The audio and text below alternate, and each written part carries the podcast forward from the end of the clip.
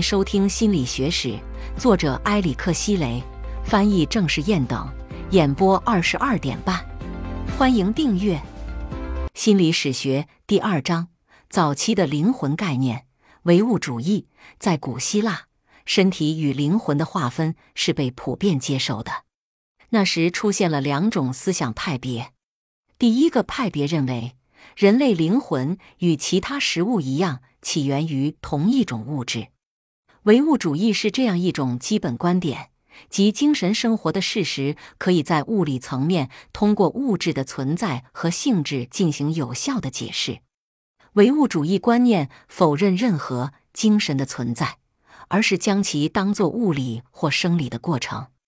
第二种思想派别是唯心主义。唯心主义宣称，非物质的灵魂对于物质之躯来说是分离且相对独立的。一唯物主义，古希腊许多早期的唯物主义者都是原子论者。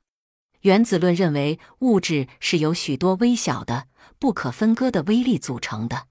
尽管在今天一些人看来，原子论可能显得朴素天真和过于简单。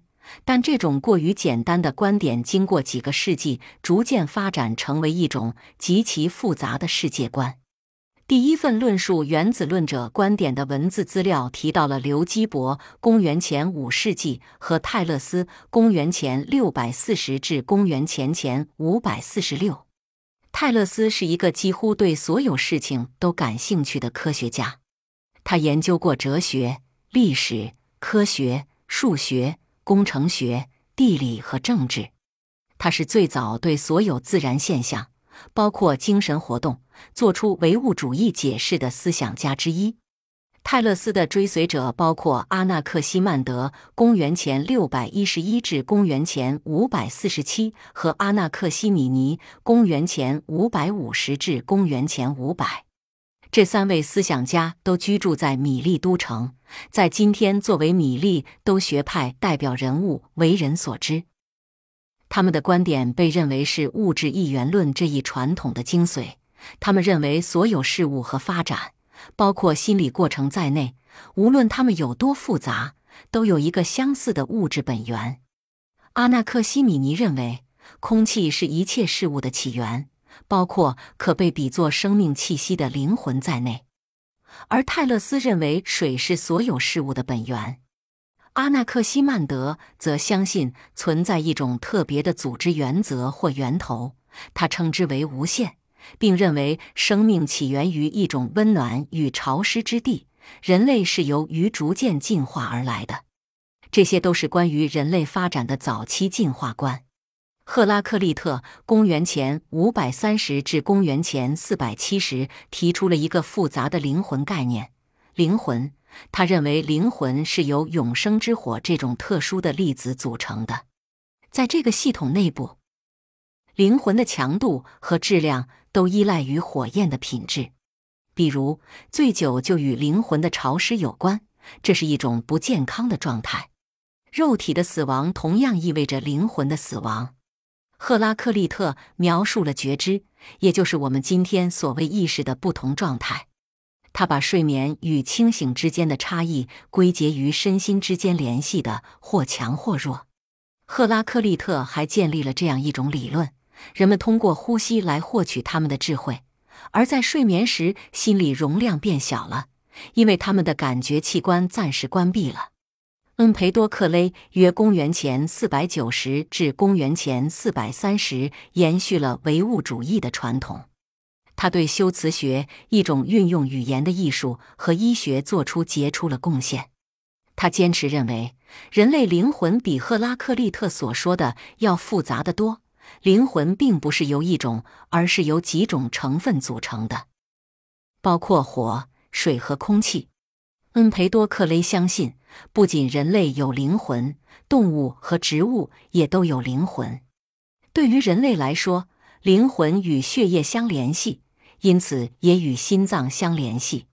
克罗顿的阿尔克迈翁约公元前五百至公元前四百五十发展出一种不同的观点。他认为感觉和思维与大脑和神经系统有关。动物因为有大脑，所以也应该有灵魂。但是他们只能运用感觉，而人类却有独特的智慧能力。阿尔克麦翁假设，心理意识的不同状态是由体内血液不同的活跃和平衡状态引起的。当血液处于激活状态，并填充至各个关节时，这个人就是清醒的。在阿尔克麦翁的学说中，我们发现了在数个世纪之后出现的理论的初期痕迹。这些理论描述了不同的身体平衡状态影响着个体的功能。与之相似的理论也出现在古代的其他地域，包括印度和中国。我们在下文中将会看到。德摩克利特（公元前四百六十至公元前三百七十）也许是最具影响力的希腊哲学家、唯物主义者。他至少有两个假设对当今心理学家非常重要。第一，德摩克利特认为灵魂是由原子组成的，它们是圆形的火原子，提供着身体的动力，也就是生命。如果肉体毁灭，灵魂将不复存在。因为原子也会消散，因此德摩克利特将人的内在体验解释为灵魂的活动，它也是自然世界的一部分。第二，德摩克利特创建了一个关于灵魂位置的三中心理论。他认为灵魂的原子在人体的三个不同层面上特别活跃：大脑周围、胸膛和心脏附近、肝脏区域。位于大脑周围的原子负责思考。集中于心脏附近的原子与情绪过程有关，而那些围绕肝脏旋转的原子则掌管着需要和欲望。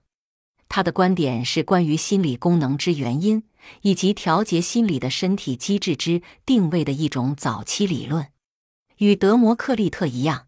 伊壁鸠鲁（公元前三百四十一至公元前二百七十一）也认为，这个世界的基本成分是原子这一不可分割的物质微粒。人类的灵魂是由火和空气的原子组成的，灵魂中的火原子越多，灵魂就越活跃。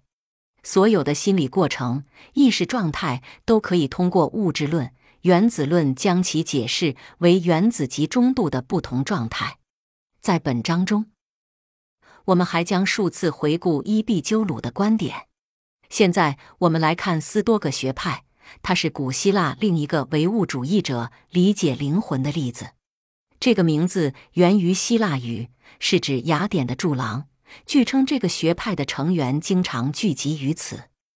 我们可以从基提翁的芝诺、克里安西斯和克里希波斯的作品中了解到这种哲学运动。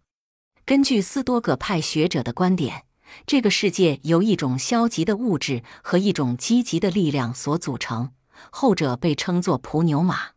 作为普牛马和物质互相作用的结果，世界呈现出四种类别或层级。普牛马参与的越多，物质就越积极。